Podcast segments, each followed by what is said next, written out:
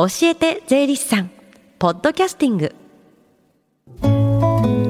時刻は11時21分になりました。FM 横浜ラブリーで近藤沙耶香がお送りしています。この時間は教えて税理士さん。毎週税理士さんをお迎えして私たちの生活から切っても切り離せない税金についてアドバイスをいただきます。担当は東京地方税理士会川崎西支部岡野直澄さんです。よろしくお願いします。よろしくお願いします。あのメッセージが猫ザメ小吉さんからね岡岡野さんに来てるんですけども。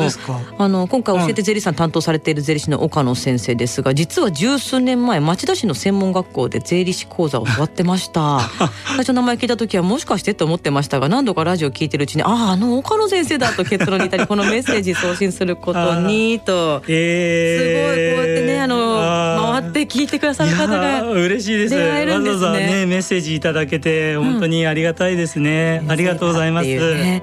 さあ岡野さん今日はねどんなお話していただけるんでしょうか？まさにあの先ほどのメッセージのお話に近づくんですけれども、はい、今日はあの税理士試験についてお話ししようと思ってます。はい、はい、あのちょうど来月ですね、うん、試験があるんですけれども、近藤さんあの税理士試験って、うん、あのどういったイメージが思なんかあります？めちゃくちゃ勉強してなんか何回かに分けてなんか取っていくんだよっていうのは聞いたんですけども、はいはい、それぐらい分けてまでやんなきゃいけないぐらい難しいっていう 幅範囲が広いっていうイメージがあります。そうですよね。結構やっぱり一般的なイメージとしては難しいっていうイメージが、うん、あるかなというふうに思うんですけれども、うん、今日まずちょっとその試験の形式なとこ形式的なところからですね、うん、ちょっとお話しさせていただければと思うんですけど、はい、まず税理試験はですねあの試験科目として会計の科目簿記論と財務諸表論というのが2科目あります。うん、で税法は、えーと、消費税ですとか所得税のほか、まあえーと、大体9科目あります。うんで毎年ですね8月あるんですけれどもあの全科目をですねいっぺんに受ける必要はなくて、うん、1年に1科目ずつ受験することも可能です。うん、で合格率はですね1科目だいたい10%から20%ぐらいなんですね。うん、うん、で1回合格してしまうとその科目はずっと保持できるっていう仕組みになってます。うんで資格、えー、税理士の資格の取得のルートはですね複数あるんですけれども基本的にさっきお話した科目のうち5科目合格すると合格、えーと、取得することができますということになります。で受験者の方はですね様々で大学生ですとか社会人の方あとはまあお仕事辞めてね挑戦される方などがいらっしゃいます。うん、で今年からですねあの、えーと税理士試験の受験資格が緩和されて先ほど伝えした会計の2科目っていうのは誰でも受験することができるようになりました。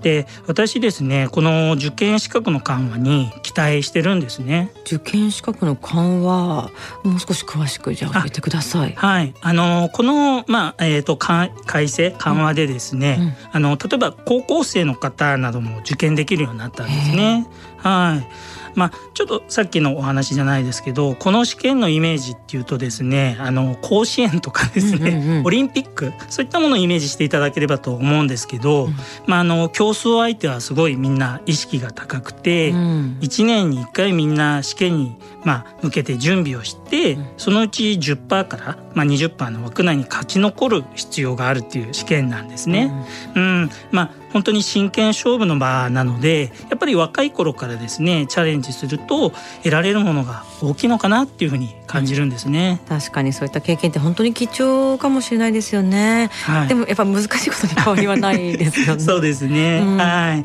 ただですねちょっと私あの税理士のお仕事のほか先ほどのあのメッセージいただいたんですけれども、うん、あの税理士試験のあの講師の仕事をちょっと長くさせていただいておりまして、やっぱりこの試験を受ける人にですね、はい接する機会が多いんですね。うんうん、でよくですねあの頭良くないと浮かないですかっていうふうにですね、うん、聞かれることあるんですけど、はい、やっぱり私受かった人をですね見ると、うん、頭の良さよりもどっちかっていうとやっぱりその環境ですとか、うん、粘り強さが大事な試験かなっていうふうに感じるんですね。環境粘り強さ、うん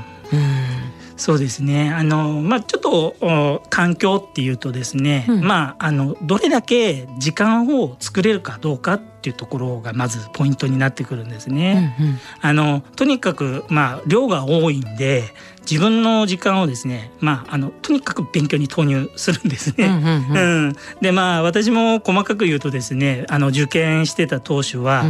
例えば洗濯とかね、うん、あの掃除しながら暗記とかね、うん、そういったふうにやってたりしましたね。体動かしながらみたいなね。そうですね。まあでも時間切り詰めながら勉強するってなるとお仕事を抱えてるってなると結構大変でしょうね。あそうですね。うんなのでやっぱりあの会社の方ですとかご家族とかのね理解とかやっぱりバックアップそういったさっきお伝えしたように環境をまあ整えるっていうのがまず大事かなっていうふうに思うんですね。うん、うん、やっぱり一人じゃちょっと立ち向かってっていけないよっていうような形でしょうかね。うん、うん、でもう一つ大事なのがあの粘り強さですね。うん、うん、あの税理士試験ってあの勉強やっぱり自分に向き合って、まあ、孤独にですね、コツコツ積み上げていくものなんで。うん。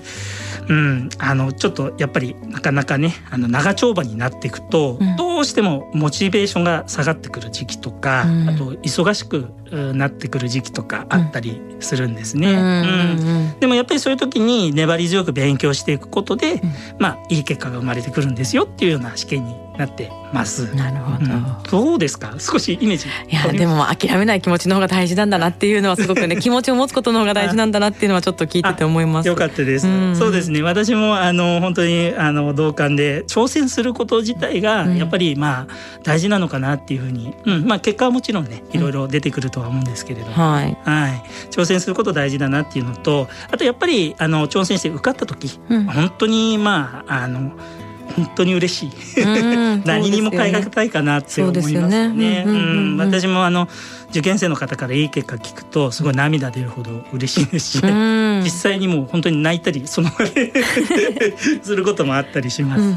まああの現実的なこと言うとやっぱり一科目ね受かるだけでも評価がやっぱり高くなっていくんですね。はいはい、うん、例えばあの消費税受かったらその科目はずっと保持できますから、それをそれだけでですねその人消費税に精通精通してるよっていうふうな証明にもなりますし、まあ履歴書とかにも書けます。あそっかそっか。はい。一科目ずつ結果出していけばモチベーションも当然上がるでしょうしね。そうですね。うんうんうん、はい。実際にあの会社運営にはですね会計とか税務のね知識必須なので、うん、そのスキル一科目でも持ってると、うん、やっぱりいろんなとこで通用しますよっていうことになりますよね。うん。うん、で他にもまあ税理士の仕事の需要っていう切り口で言えばよくあの計算だけする仕事なのかなっていうふうに思われがちなんですけれども、でも実際はですね結構あの会社の社長さんですとか個人事業主の方からですね、まあ、本当にいろんな相談これを受ける仕事なんですね。うん、うん、でやっぱりお客さんに向き合って個々の事情を考慮しながらお話していくとですね、もう先生に相談してよかったなっていうふうにですね、うん、言ってもらえてやっぱり私もそれがすごくやりがいというか、うん、うん、嬉しくなりますね。うん、でこういった仕事はやっぱり AI とかね、うん、そういったものよりもやっぱり生身の人間の方がね適しているのかなというふうに思ってます。はいあとまあちょっと、うん、意外と知られてないなって感じるんですけどあの無償独占っていう言葉があるんですけど、うん、近藤さんご存知ですか？知ら無償独占そうですよね、はい、あまりちょっとあの馴染みない言葉ですよね、うんうん、はい。あの無償独占っていうのはですねあの資格がないと、あの人の税金を計算しちゃいけないよっていうことなんですね。はい、うん、もうちょっと詳しく言うとあのただただでもね、うん、あの人の税金を計算しちゃいけないんですね。うん、あのもうちょっと詳しくイメージしやすくように言うとお医者さんとかが、あの資格ないと、あの人のね診察とかできない。まあ当然そうですよね。うん、そうなんですよね。そういうのと一緒なんですね。なるほど。じゃあもう本当に資格によって初めて人の税金の計算ができるっていうことなんですね。そうですね。うん、あの税金ってあの払わないっていうのはもちろんダメなんですけど、うん、払いすぎっていうのもダメなんですね。うん、つまりあの過不足なく納めるっていうのが大前提なんですね。うん、税理士はその納税をする人と国との間に立って適切な税金を計算するっていうお仕事なんで、はい、資格の制度っていうふうになってってるんですね。うん税金が課題になったり過少にならないようにするってすごい大切だけど責任が重いですよね。そうですね。はい。私自身もあの資格の重さを自覚しながらですね、うん、仕事させていただいております。うん、うん、でお仕事をしてて本当にあの税について相談事抱えていらっしゃる方多いなっていうふうに実感します。うんでまあさっき言ったように相談に応じられるのは税理士だけなので私も少しでもねお役に立てるように地域の無料相談こういったものなどにも積極的に参加させていただいております。うん、うん、やっぱり責任も重いんですけれども社会のお役に立てる素晴らしい仕事かなっていうふうに感じておりますんでぜひいろんな方にですね、試験チャレンジしてほしいなっていうふうに思ってます。はい、はい、あのせっかくなんでね、来月の試験に向けて受験生の方も聞いてると思いますので、うん、近藤さんぜひ応援のメッセージいただいて よろしいですか？でももう今まで頑張ってきたものがきちんとあるわけですし、うん、来月なんですもんね。そうです、ね、もうだからきっとみんな準備できてるだろうからリラックスしてね、もうしっかり入ってるものを信じて頑張ってほしいなと思います。そしてね岡野さんの担当今日が最後なんですよね。2ヶ月間どうもありがとうございました。さんありがとうございました。来月からは東京地方税理士会、えー、町田敦さんが担当しますはい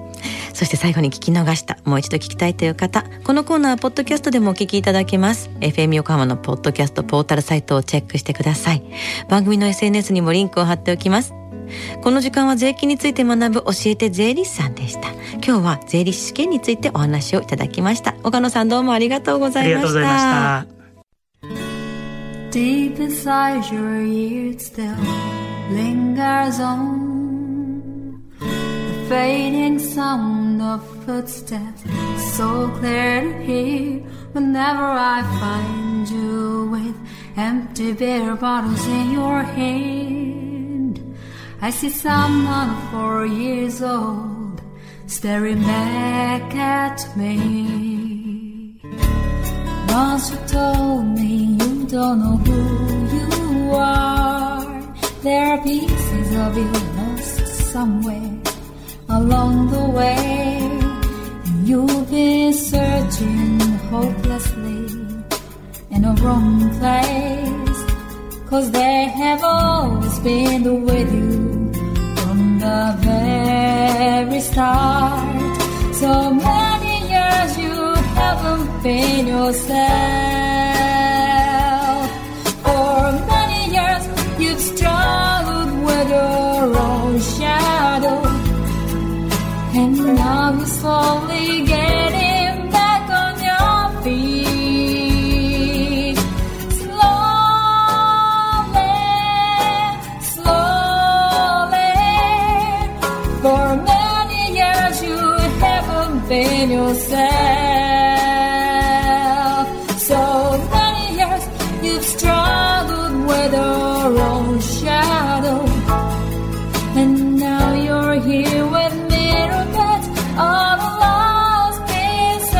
Together